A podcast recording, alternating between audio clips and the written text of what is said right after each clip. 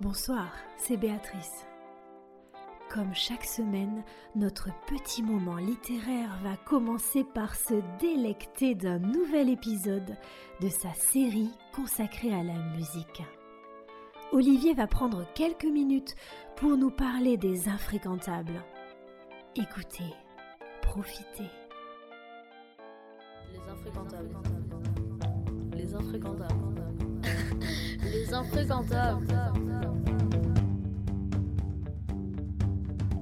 Bonsoir.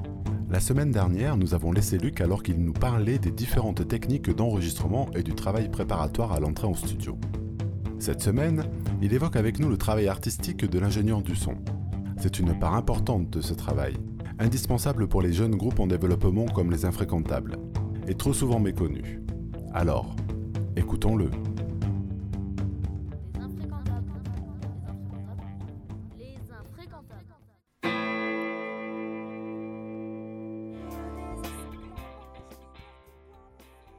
Qu'est-ce que tu apportes en tant qu'ingénieur du son au son des infréquentables Pareil, il y a plusieurs euh, possibilités en fait dans un studio. Euh, au niveau des ingé sons, vous avez le preneur de son qui lui se limite à mettre des micros et à faire des prises de son et ensuite l'ingénieur du son vient pour mixer. Euh, nous, dans notre petit format avec l'autoproduction dont je suis un fervent adepte, ça permet à des groupes de démarrer, de travailler dans des bonnes conditions, à moins de refrains on va dire. Et du coup, euh, là en fait, l'ingé son, on l'appelle souvent le cinquième membre du groupe, quand ils sont quatre évidemment, ou le sixième. Euh, en fait, euh, il a un rôle prépondérant dans la préparation de l'album, ou du EP. Et euh, pour guider un peu les musiciens, pour pouvoir faire des pré-maquettes, pour pouvoir les diriger un petit peu, donner son avis aussi sur les titres, s'ils sont trop longs trop courts, peut-être des arrangements. On arrive quand on est en bon terme avec les musiciens, il vaut mieux pour ce métier, d'orienter un petit peu le, la, prise de son et le mixage, et puis même la chanson en elle-même, par euh, notre expérience en fait, hein, et puis euh, par tout ce qu'on a vécu avant en studio avec des groupes, on arrive vite à voir, euh, à aller à l'essentiel, à essayer de tirer l'essentiel d'un morceau.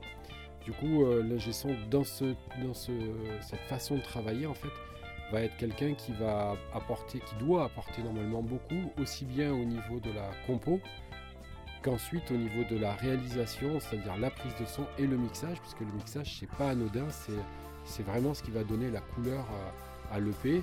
Et euh, il faut que ça soit vraiment fait en accord avec les musiciens, et donc il y a beaucoup de, de mise en place avant l'enregistrement et ensuite de mise en place après, pendant le mixage, pour que tout le monde soit content du résultat.